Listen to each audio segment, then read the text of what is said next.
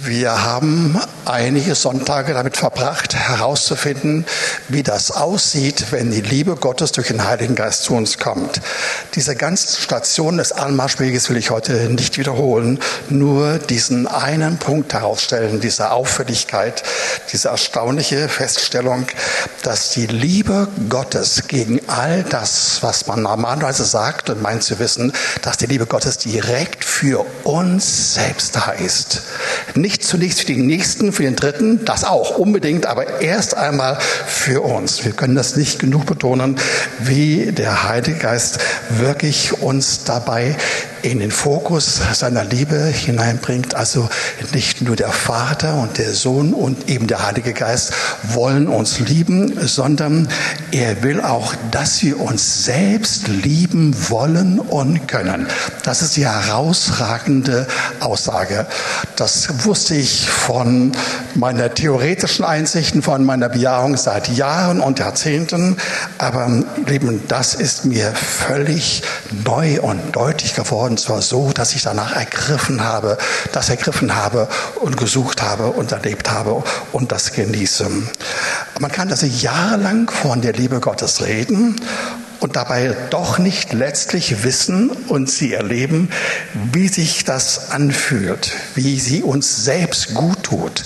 Nicht nur das Vermögen darstellt, einen anderen zu lieben, sondern wie der Herr selbst uns liebt, uns Gutes bewirkt, in uns hineinwirkt, unser Ich, unser Wesen verändert, sodass wir uns mögen, dass wir merken, ich bin angenommen, ich bin, ich bin vom Herrn gesegnet, ich bin akzeptiert, ich bin geliebt. Ich bin kostbar, ich bin wichtig. Wisst ihr, als wir vorhin eines dieser drei oder nein, mehrere Lieder gesungen haben, auch das schöne Lied, dass er uns liebt, wörtlich mit der Aussage, ich bin nicht würdig, aber er liebt mich. Ihr Lieben, ich weiß genau, wie es gemeint ist, ja. Das ist sicherlich gut gemeint, aber in letzter Konsequenz ist das biblisch nicht korrekt und nicht richtig. Wenn der Herr uns liebt, dann fühlen wir uns so geliebt, so angenommen, sind so wertvoll, so wichtig, so kostbar, dass wir das bei uns selbst an uns erleben und dass wir uns selbst lieben können. Sagt das Wort an neun Stellen habe ich herausgefunden. Es soll und es will uns lieben. Dabei sollen wir erleben, dass diese Selbstwahrnehmung, diese erneuerte und intensive Identität so uns so nachhaltig und direkt verändert, dass wir dabei erleben können, wie wir Gott, den Vater, den Heiligen Geist zurücklieben können und durch sie dann wirklich auch andere Dritte lieben können.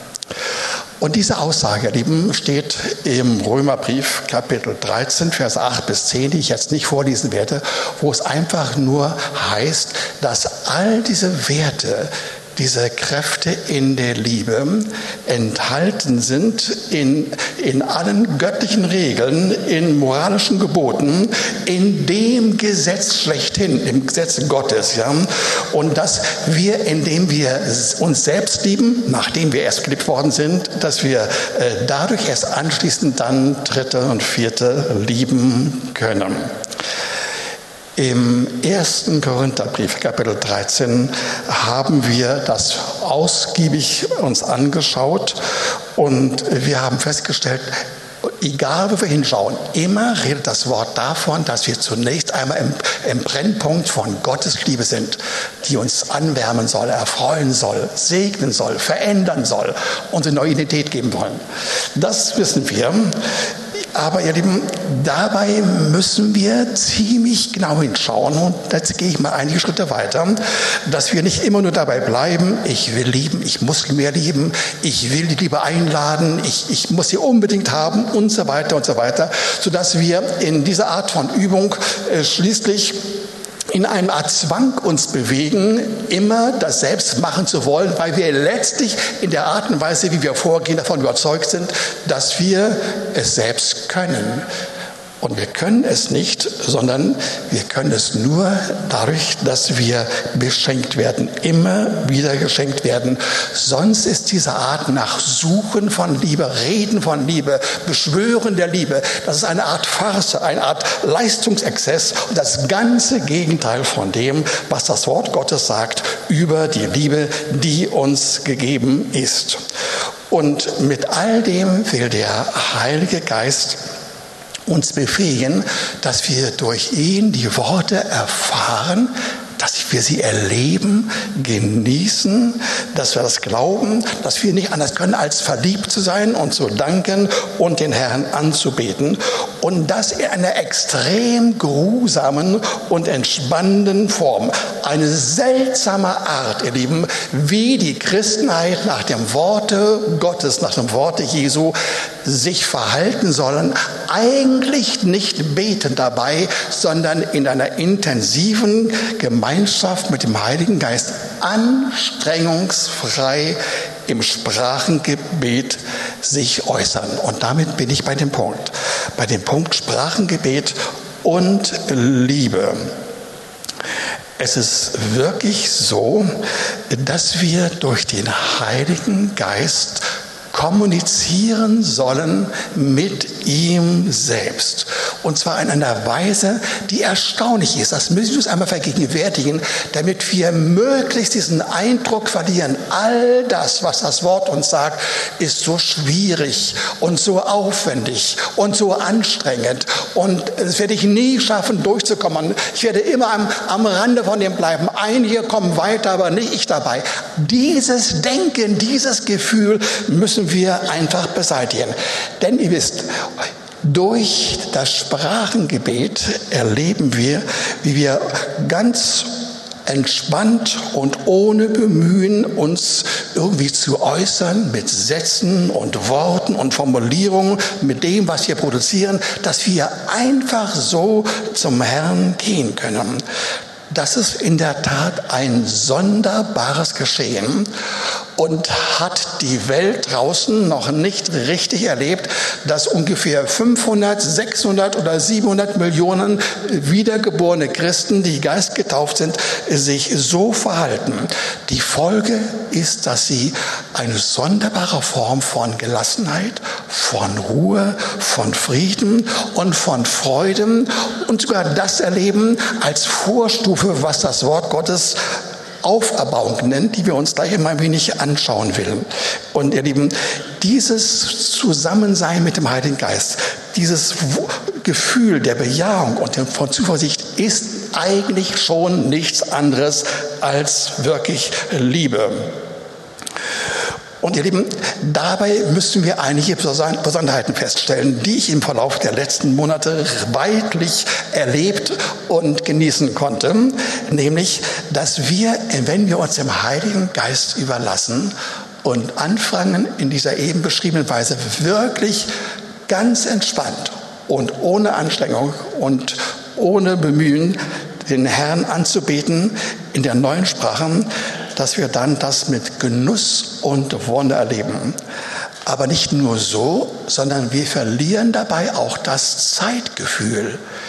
Wir merken auf einmal, wie wir uns dem hingeben, ohne uns bemühen zu müssen, ohne auf die Zeit zu schauen. Und die Zeit vergeht und ehe man sich versieht, äh, sind wir in der Gegenwart Gottes so weit gekommen, dass wir gar nicht mehr wissen, wie viel an Minuten oder eine halbe Stunde oder eine Stunde wir gebetet haben. Lieben, und das ist interessant. Da widerfährt uns etwas, was so mit Freude, mit Wonne verbunden ist. Es ist so schön, dass wir es nicht mehr lassen wollen. Erkennbar daran, dass wir nicht auf die Uhr schauen. Dass wir nicht sagen, oh ja, jetzt habe ich fünf Minuten gebetet. Nach fünf Minuten, oh, zehn Minuten. Ich weiß, mehr kann ich gar nicht. Mehr kann ich nicht. Ich weiß, ich müsste mehr, aber ich, ich habe keine Worte mehr. Ihr Lieben, all das wird von dir abfallen, wenn du den Heiligen Geist wirklich eingeladen hast, weil du verstanden hast, dass er dein Helfer ist, der in jeder Hinsicht dir beistehen will und alles Entscheidende tut. Und dabei sollst du mehr erfahren als nur, dass du einige wohlige Gefühle erlebst. Oder sagen wir es ruhig, Liebe, Liebeserfahrungen. Das ist sehr, sehr schön. Aber du sollst noch mehr erleben. Du sollst erleben, wie auf einmal mitten in diesen Vorangehen, in dem Fluss des Stromes Gottes durch den Heiligen Geist, wie du auf einmal plötzliche Eingebung bekommst, überraschende Gedanken, bestimmte Ideen. Gott redet zu dir, ermutigt dich, er gibt Weisungen. Manchmal weist er auch auf Gefahren hin. Er, er erörtert Dinge, er gibt Kraftzuströmungen mit einem Wort. Da ist eine Parallelität zwischen der Tatsache, dass die Liebe Gottes in uns wirklich ohne Anstrengung vorhanden ist und eine geschenkt ist, gleichzeitig, dass das Sprachengebet dieselbe Natur hat. Ja? Es ist geruhsam und so entspannend wie keine andere Tätigkeit auf dieser Erde.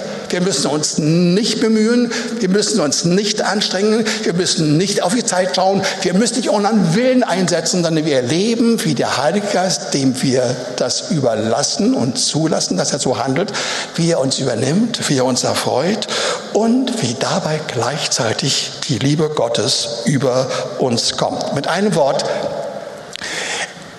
in dieser Zeit haben wir Gemeinschaft mit dem Heiligen Geist und er fördert uns weiter und er will uns hineinführen in bestimmte Bereiche von Erfahrung und von Tiefe, die wir brauchen. Und ihr Lieben, das sagt uns ein Wort. 1. Korinther 14, Vers 4. Wer in Sprachen redet, erbaut sich selbst. Dieses eine Wort ist gemeint.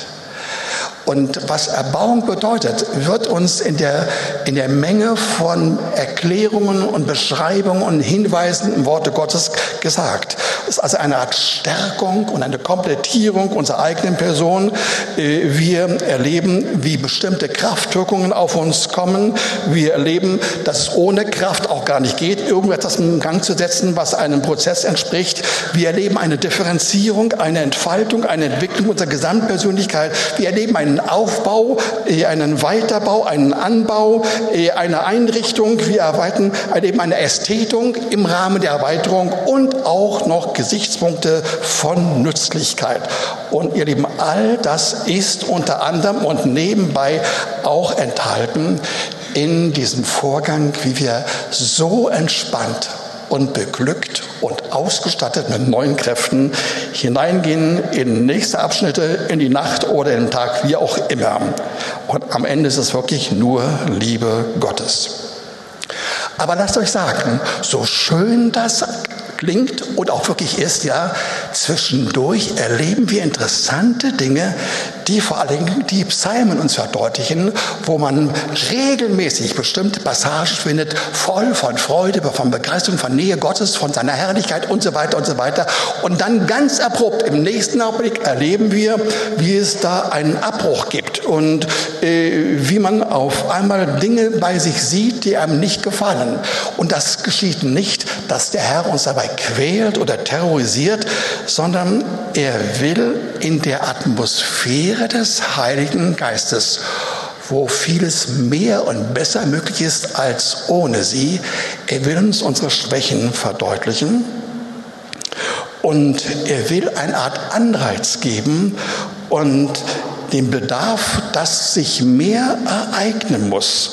Und er will, dass wir bestimmte Dinge eingebettet in Liebe, das so wahrnehmen, dass wir sagen, das will ich rauslassen, das passt nicht zu mir, um dann die Liebe Gottes im vollen Umfange erleben zu können und dann zu sehen, wie das sich Bahn bricht mit viel Hoffnung und viel Ermutigung. Und das Thema Hoffnung werde ich in kommenden Wochen euch verdeutlichen. Das ist so aufbauend, das ist so schön, das ist so elektrisierend und faszinierend. Das müssen wir wissen. Aber lasst mich ein Beispiel geben aus der jüngsten Zeit, eine Woche alt. Ein Beispiel, wo ich bei mir sehen konnte, wie manche Abgründe noch in mir vorhanden sind. Hm, Man sagt von mir, dass ich sehr demütig und sehr sanftmütig bin, sagen sie. Und da ist was Wahres dran. Aber ich habe inzwischen auch was anderes gesehen bei mir, ihr. Und das will ich euch mal verdeutlichen.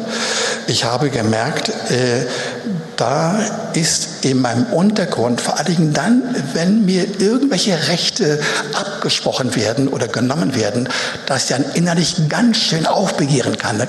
Keiner sieht das, keiner merkt das, ich explodiere nicht, nichts dergleichen. Ich bin ziemlich entspannt äußerlich, aber in meinem Herzen ist eine Unruhe, eine Be äh, Empörung darüber, wie kann das nur sein? Und ich habe im Verlauf der letzten Wochen und Monate an vielen kleinen Dingen, die ich wirklich hellbewusst nun auf einmal wahrgenommen habe, weil ich den Heiligen Geist mehr kennengelernt habe, ich habe sie wahrgenommen und habe mich dagegen gestellt und ich machte kleine Fortschritte. Aber dann letzte Woche, letzten Sonntag, nach dem Gottesdienst, als wir ähm, unseren Erntedankgottesdienst hatten und dann zusammen draußen waren, gemeinsam gefeiert, gegessen haben, miteinander geredet haben. Es war wunderschön.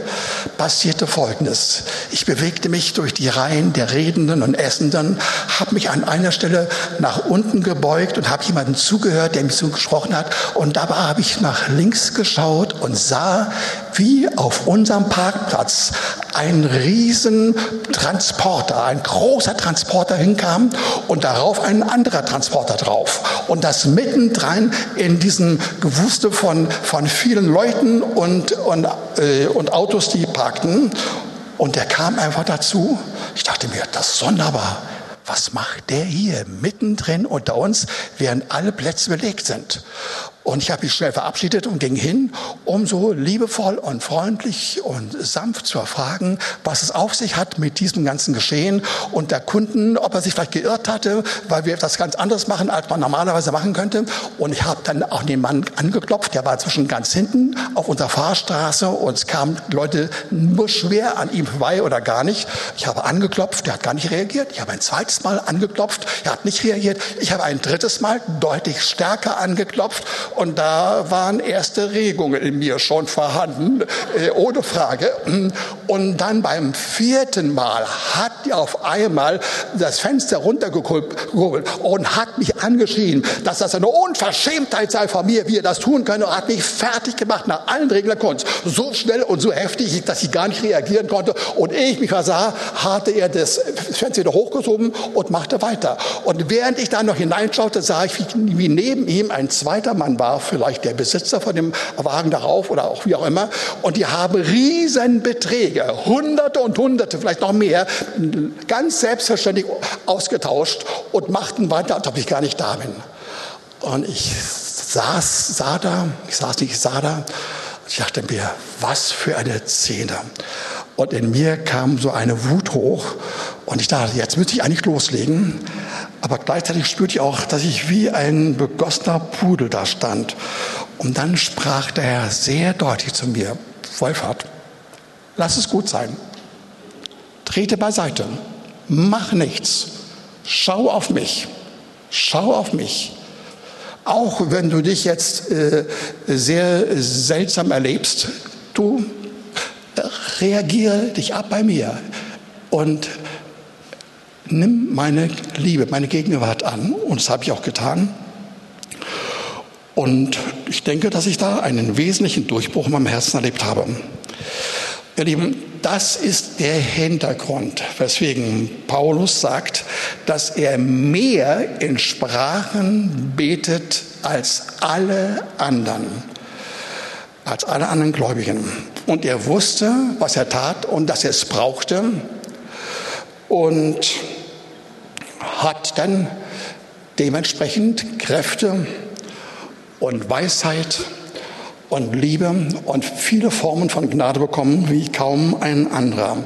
Lieben, wir müssen wohl Entscheidungen treffen, zwischendurch mit einem Willensentscheid sagen, ja, ich will mich davon trennen, ich will das tun, aber das Entscheidende dabei, das darf auf keinen Fall passen, sonst wird das irgendwie ein ganz gewöhnlicher Ablauf, der am Ende wieder zu einer Katastrophe führt. Das Entscheidende ist, dass wir ohne Mühe und ohne Opfer mit dem Heiligen Geist kommunizieren, um dann zu erleben, wie er in unserem Herzen uns hineinkleiden lässt in seine Gegenwart, ohne Mechanik, ohne Anstrengung, ohne Methodik, ohne irgendwelche Formen von Erwiderung, einfach seine Liebe entgegennehmen, um dann heil zu werden. Jetzt Römisch 2. Ihr Lieben, da sagt uns im Unterschied zu dem eben genannten Wort aus 1. Korinther 14,4, dass wer in Sprachen redet, sich selbst aufbaut, da sagt uns das Wort ein unscheinbares Wort, etwas Gewaltiges, ein fulminantes Wort. Hört das. 1. Korinther 14, Vers 12. So auch ihr, die ihr nach den Geistern eifert das steht da nicht. Da steht Geisteswirken, andere Übersetzungen Geistesgaben und dritte und vierte Übersetzungen.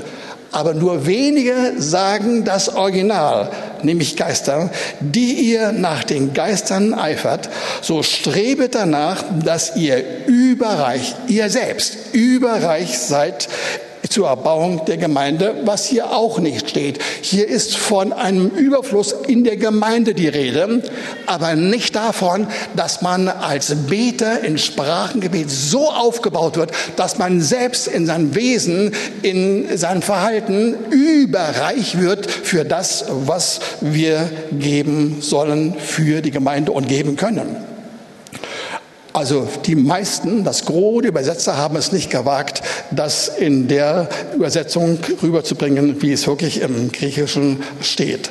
Aber es heißt dort ausdrücklich, dass das eingebettet ist in dem Zusammenhang vorher Sprachengebet und nachher Sprachengebet. Und wenn wir also intensiv und mit Glauben danach streben, dass der Heilige Geist zu uns kommt, dann erleben wir, dass die Geister Gottes zu uns kommen und dass wir mehr erfahren als Geistesgaben.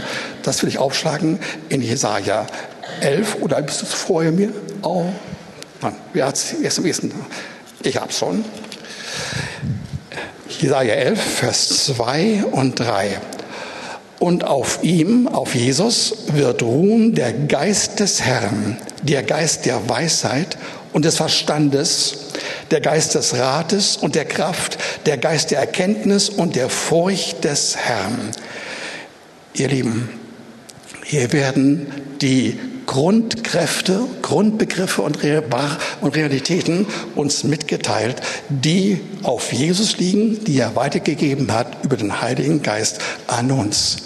Und der Geist des Herrn ist offenbar der Geist, der Gott selbst betrifft. Und Gott ist Liebe ganz und gar Liebe, so voll von Liebe, dass alle anderen Begriffen darin Platz haben. Und am Schluss heißt es, dass wir den Geist der Furcht des Herrn haben. Das beschreibt die Fähigkeit und die, das Vermögen, den Willen Gottes ohne Bemühen als ein Geschenk anwenden zu können für uns und für andere, sodass wir diese übernatürlichen Qualitäten erleben können und weiterreichen können. Und das war die eine Auffälligkeit. Es ist hier die Rede von den Geistern Gottes. Mit einem Wort, wenn wir intensiv, voller Glauben, mit Ausdauer, aber mit Lust, ohne Anstrengung, uns so dem Heiligen Geist zuwenden, dann kommen diese Geister Gottes, die werden an mehreren Stellen noch genannt, in Offenbarung 2, Offenbarung 19 werden exakt beschrieben, dann kommen sie auf uns mit ihren einzelnen Qualitäten und sie, sie sollen das bei uns machen, nicht wir selbst. Wir sollen nicht den Willen Gottes tun, allein mit unseren Kräften, indem wir einfach nur eine Information entgegensehen und sagen, okay Herr, das mache ich, das mache ich, das mache ich. Und das werden wir wir alles nicht schaffen. Das will der Heilige Geist uns geben. Und deswegen steht es hier, dass diese Geister Gottes im Rahmen des Sprachgebetes, Sprachengebetes zu uns kommen.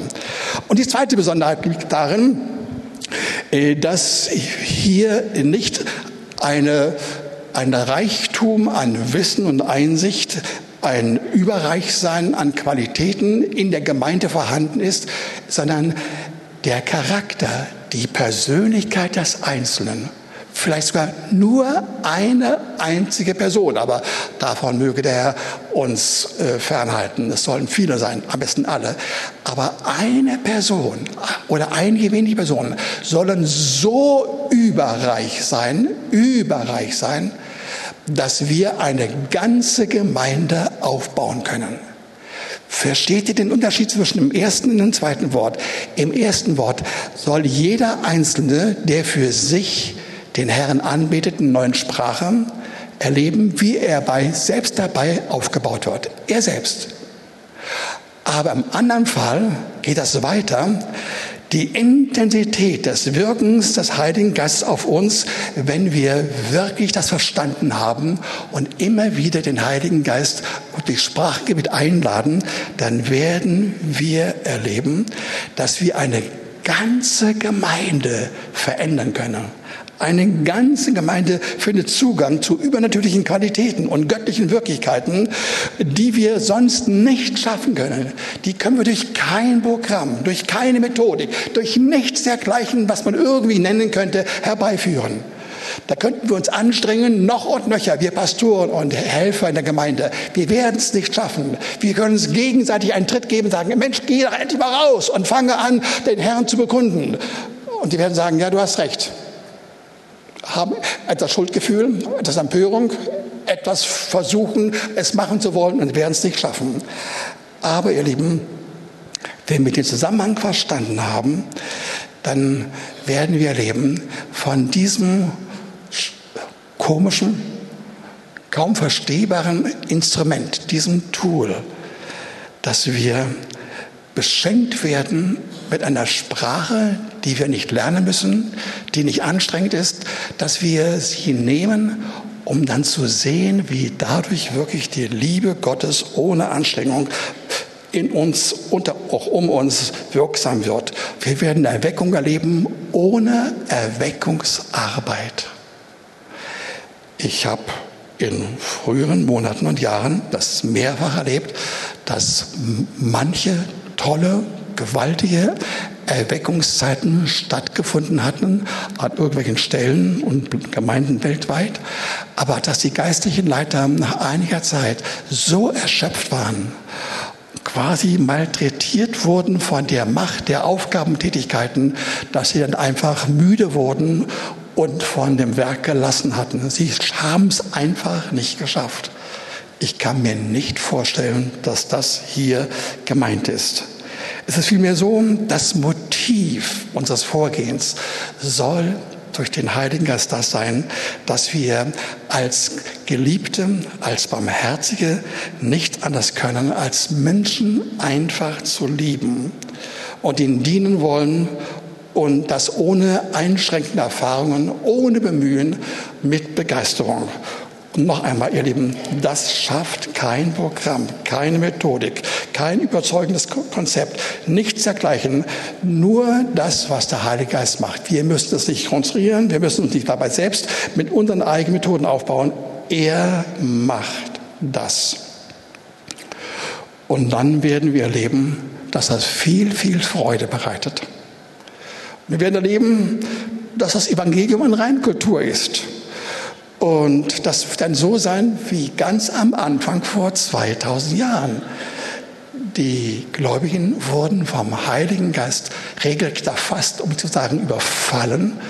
Und sie wurden so von Liebe und von dem Begehren erfüllt, den Herrn zu verherrlichen, sich selbst wohlzufühlen und andere zu segnen, dass dann all das geschah, was damals vor 2000 Jahren stattfand.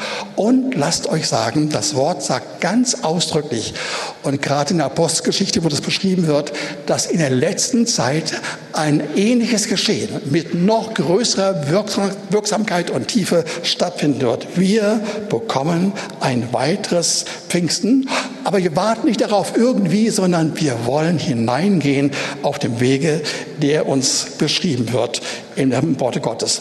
Römisch 3, letzter Punkt. Wir hatten aus dem Liebeskapitel genommen, Kapitel 1, Korinther 13, wir haben genommen, äh, dass da all die Hinweise auf Liebe, oder mindestens sehr viele von ihnen, die, die diese besondere Beschreibung von dem, was die Liebenden äh, tun, in einer Negativform verdeutlicht wird. Zum Beispiel, ich bin bei 1. Korinther 13, Verse 4 bis 6a, da heißt es, die Liebe beneidet nicht, die Liebe prahlt nicht, sie bläht sich nicht auf, sie ist nicht unanständig. Sie sucht nicht das ihre. Sie lässt sich nicht erbittern. Sie rechnet das Böse nicht zu. Ununterbrochen, was wir nicht tun sollen und nicht tun können. Und dann heißt es in Vers 6a, sie freut sich nicht an der Ungerechtigkeit, sie freut sich aber an der Wahrheit. Lieben, diese Liebe kann das bewirken, dass wir Dinge, die eigentlich nicht gut sind für uns, die uns runterziehen, was wir aber kaum durchblicken und durchschauen, dass wir uns von ihr fernhalten sollen. Ein Liebender wird bestimmte Dinge verneinen, weil sie negativ sind und weil sie nicht sich vertragen mit dem, was man als Liebe im Herzen äh, erlebt. Wer liebt, hat ein Verlangen nach Wahrheit und nach Ehrlichkeit und nach Gradlinigkeit. Und er wird bestimmte undurchsichtigen, auch fragwürdigen und verkehrten Dinge einfach verabscheuen. Durch göttliche Intuition, das ist diese Wirksamkeit des Heiligen Geistes an uns. Durch sie äh, werden wir die Dinge, die bei uns verkehrt liegen, irgendwie feststellen, irgendwie erkennen und wir wollen uns fernhalten von ihnen. Und wir werden uns nicht mehr freuen an Ungerechtigkeit, weder an einer eigenen Ungerechtigkeit, das werden wir erkennen und bekennen, noch an der Ungerechtigkeit anderer. Wir werden die Fehler, die Mängel, die Unzulänglichkeiten und Fehltritte anderer nicht fein säuberlich registrieren und feststellen und aussprechen und verdeutlichen. Das machen wir nicht mehr. Die Liebe kann das und will das, dass es ein Nicht gibt. Ein Nicht gegenüber Dingen, die wir normalerweise tun, die aber sich nicht gehören und von denen wir spüren, das passt nicht zu dem, was der Heilige Geist in mir bewirkt an Liebe. Wir werden also nicht Fehltritte und Unzulänglichkeiten sehen bei Freunden, bei Brüdern, bei Schwestern, bei Ehepartnern, bei Kindern, bei Arbeitskollegen und auch nicht bei Politikern. Ihr Lieben, wenn wir unser Land lieben und wenn wir im Gebet für sie eintreten, für das Land und für die Politiker, ihr Lieben, dann ist es nicht dran, dass wir ununterbrochen äh, die fehlerhaften Aussagen und Feststellungen und Verhaltensweisen herausstellen. Nein, das werden wir nicht machen. Es gibt sicherlich in bestimmten Situationen Dinge, wo man in Sanftheit und in Liebe etwas klarstellen muss. Aber es ist der seltene Fall. Das Normale ist ganz anders. Wer liebt, der freut sich über die Wahrheit. Er liebt die Wahrheit. Er wird Gottes Wahrheit erkennen, aber dann in einem gewissen Kontrast dazu die eigene vermeintliche Wahrheit, die aber keine echte Wahrheit war und eine Unwahrheit ist. Ja, er wird sie durchschauen und er wird die zweifelhaften Motive und Begründung des Tuns klar erkennen und du machst nicht mehr mit. Ihr Lieben, das ist das, was der Heilige Geist uns sagen möchte, wenn wir hineintauchen in die Liebe Gottes, dann werden wir erleben, wie wir bestimmte Reaktionen nicht mehr übernehmen und mitmachen. Wir werden das vor uns selbst bekennen, vielleicht sogar vor anderen, vielleicht sogar vor einer größeren Gruppe. Und wir erleben dann, dass es einen Ruck durch unsere Persönlichkeit, durch deine Persönlichkeit gibt, wenn du wirklich Dinge, die du jetzt durchschaut hast, in der Gegenwart Gottes durch den Heiligen Geist, wenn du sie wirklich von dir weißt. Und dieser Ruck ist so stark, dass eigentlich nichts anderes so schnell dich so weit bringen kann wie eine solche Innenerfahrung. Und dahinter steht Liebe. Du durchschaust das und du suchst Vergebung und empfangst Vergebung. Wisst ihr, Jesus hat in dem Wort Lukas 7, die Verse 47 bis 50, geredet gegenüber einer Prostituierten, die offensichtlich, wie der Zusammenhang das darstellt, ihn in den Stunden oder Tagen vorher schon erlebt hatte und von seiner Liebe berührt war und Dinge preisgegeben hatte und Liebe und Vergebung empfangen hatte. Und ihr Lieben, und dann kam diese Frau in diese Versammlung äh, mit den Pharisäern und anderen Schriftgelehrten und Jesus und Jesus hat zu ihr gesagt, und das ist entscheidend, ihr Lieben, ihr sind viele Sünden vergeben, in Klammern, weil sie durch die Gegenwart Jesu, den Heiligen Geist, sie erkannt hatte, bekannt hatte und Vergebung empfangen hatte. Wem aber, wer aber nicht Vergebung empfangen hat, der liebt nicht. Wer das nicht erfährt, der liebt wenig. Lieben, das ist der entscheidende Punkt. Es gibt eine Art zugedecktes Verhalten, eine Art negatives Parallelleben, das wir über, über Monate, Jahre und Jahrzehnte bei uns beherbergen. Wir merken es am Anfang nicht.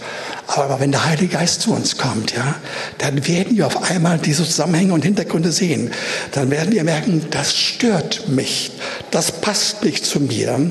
Das erzeugt Unfrieden. Äh, das bringt äh, keine Freude. Das belastet mich. Und du wirst merken, dadurch wird die Liebe Gottes in mir beraubt. Bitte lasst euch das sagen. In dieser kleinen Geschichte wird uns verdeutlicht, dass diese Frau zweimal Vergebung erfahren hatte und zweimal Sündenvergebung. Am Anfang, als sie erstmalig den Herrn erlebte und dann und Vergebung bat und sie bekommen hatte. Und dann in der neuen Situation, die aber jetzt hier aufgeführt wird und verdeutlicht wird, dass der Herr sagte, hm, deine Sünden sind dir vergeben. Deine Sünden sind dir vergeben. Und sagt anschließend noch, dein Glaube hat dich gerettet, gehe hin im Frieden. Ihr Lieben, das ist die andere Seite der Erfahrung der Liebe, dass sie uns dahin treibt, dass wir uns wehren gegenüber bestimmten Haltungen und Regen, Regungen und Gewohnheiten im Untergrund unserer Person, die wir nicht mehr wahrnehmen, die aber da sind. Das habe ich gerade eben das Parallelleben genannt, die uns ununterbrochen stören und runterziehen wollen. Und davon will er uns freimachen. Da hat er einiges vor. Lasst euch etwas sagen aus meinem eigenen Leben. Ich habe vor ein, dreiviertel Jahren erlebt, wie ihr wisst, die meisten von euch wissen, dass ich eine ganz akute Thrombose der linken Halsschlagader erfahren hatte. Und ich kam in die Klinik es wurde operiert. Und ich wusste von Anfang an, das ist keine besonders edle Erkrankung, nur weil ich sie habe oder weil Männer und Frauen Gottes aus der Gemeinde auch krank werden, das hat der Herr eigentlich so gewollt. Das stimmt nicht. Das stimmt. Das habe ich sehr wohl gesehen und mich davon abgesandt. Aber wisst ihr was? Ich habe die wahre Natur, den Hintergrund dieses meinen Krankwerdens nicht erkannt. Ich hatte mir wirklich eingebildet, dass ich was mir viele, viele Leute immer wieder gesagt haben, dass ich in der Versammlung von Menschen ein guter Redner sei, dass ich Leute erfassen kann, dass mir Dinge zufließen und so weiter und so weiter. Wurde mir immer wieder gesagt. Und ich habe es auch geglaubt. Aber dann erfuhr ich eines Nachts, vor ungefähr drei Wochen, als der Herr zu mir sprach und sagte, Wolfert, das stimmt an vielen Stellen nicht. Ich weiß genau, dass du an manchen Stellen, wenn du ganz plötzlich irgendwie gefordert wirst in einem privaten Gespräch, in einem sachlichen Gespräch, äh, dass du dann äh, wirklich sehr mangelhafte Äußerungen von dir gibst und äh, dass du, wenn du im, im, aus dem Stegreif heraus irgendwas sagen musst, dass du dann sehr, sehr schlecht formulieren kannst. Ich weiß das alles. Aber du hast dir gegenüber das so dargestellt als eine Art eingebildete Qualität, die du geglaubt hast. Über Jahre, Jahrzehnte. Und weißt du was, das ist Lüge und das ist Stolz. Es war eine interessante, interessante Nacht. Keine schlimme Nacht, eine sehr, sehr schöne Nacht. Aber der Anfang war erstaunlich. Und kaum hatte ich das gehört, sagte der Herr gleich zu mir, und im Übrigen muss ich noch etwas sagen. Ich sehe bei dir eine geheime Freude an intellektueller Überlegenheit. Und ich sagte, Herr, du weißt doch genau, dass ich also äh, einem akademischen Dünkel abhold bin, dass ich das nicht ertragen kann. Wie kannst du mir das sagen? Aber der Herr sich darauf, ich kenne deine Sprachweise, ich kenne deine Gedanken und einige andere kennen es auch, vielleicht die ganze Gemeinde. Das ist nicht in Ordnung. Es ist nicht in Ordnung. Und wisst ihr was? Dahinter hat sich etwas für mich an Einblick äh, geöffnet, was ich nicht verstanden habe. Wir müssen den Zusammenhang sehen. Seit ein, dreiviertel Jahren habe ich große Mühe, mich auszudrücken mit Worten und dann redet und dann predigt. Das wissen wir, das wisst ihr alle, ja. Das ist schwierig genug für mich, ja. Aber da, vor zwei, drei Wochen, habe ich gemerkt, da gibt es einen Hintergrund. Ich hatte doch meine gewisse Freude an intellektueller Überlegenheit gehabt. Ja. Oder ähm, Stolz. Und das hat mir keiner gesagt. Bis auf eine Person. Bis auf eine Person. Und die sitzt vor mir. Sie heißt Christa Magis, ja wie sich's gehört, hat es nicht äh, jeden Tag gesagt, ja, alle paar Wochen oder paar Monate, aber sie hat es gesagt. Und ich habe gemerkt, es ist so wichtig, die Wahrheit, die möglich wird, wenn der Heilige Geist unser Herz öffnet und diese ganzen verschlungenen und verborgenen Hintergründe aufdeckt. Das macht er so kunstvoll und so liebevoll und so sanft, ihr Lieben, dass wir merken, das ist nicht unangenehm. Am Ende ist es richtig schön. Und ich habe das richtig entspannt erlebt. Und ich bin aus dieser Nacht herausgetreten als ein solcher, der erlebt hatte, wie ich selbst und der Herr in mir uns gegen Dinge gestellt haben, die nicht gut waren.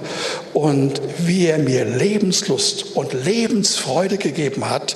Und ihr Lieben, und das will er uns allen zukommen lassen. Ich kann mir nicht vorstellen, dass es nicht einen gibt, der nicht an bestimmten Stellen solche Dinge zugedeckt hat, begraben hat, verborgen hat und die dich berauben und vor allen Dingen deine Liebesfähigkeit beraubt diese Fähigkeit, die Lust, leben zu können an der Seite Jesu, als einer, der angenommen ist, der begehrt ist, der bejaht ist. Und du erlebst es selbst, was das Wort sagt, dass wir uns selbst lieben sollen, nachdem wir selbst geliebt worden sind durch Gott. Wisst ihr was? Ich will jetzt beten mit euch. Und ich hatte mir vorgenommen, ich will das ganz sanft machen. Ihr müsst nicht aufstehen, ihr müsst keine Erklärung abgeben, und ich habe eigentlich nur diesen Eindruck, dass ich den Heiligen Geist einladen soll, dass er in uns eine Sehnsucht nach diesen Erfahrungen wachruft. Nicht, dass du kaputt gemacht wirst oder terrorisiert wirst durch solche Gedanken. Ganz und gar nicht. Eine ganze kurze Durchgangsphase und sogar die ist begleitet von der Gegenwart Gottes durch den Heiligen Geist schön und sanft. Du sollst erleben, dass erstaunliche Dinge passieren. Und das will ich jetzt zum Ausdruck bringen mit wenigen Sätzen. Und wenn du mitmachen willst, wenn du sagst, ja, das, das glaube ich betrifft mich auch, dann sag es deinem Herrn vor, vor ihm selbst alleine, während du das formulierst. Danke, lieber Heiliger Geist, dass du außerordentlich zart bist und mächtig bist.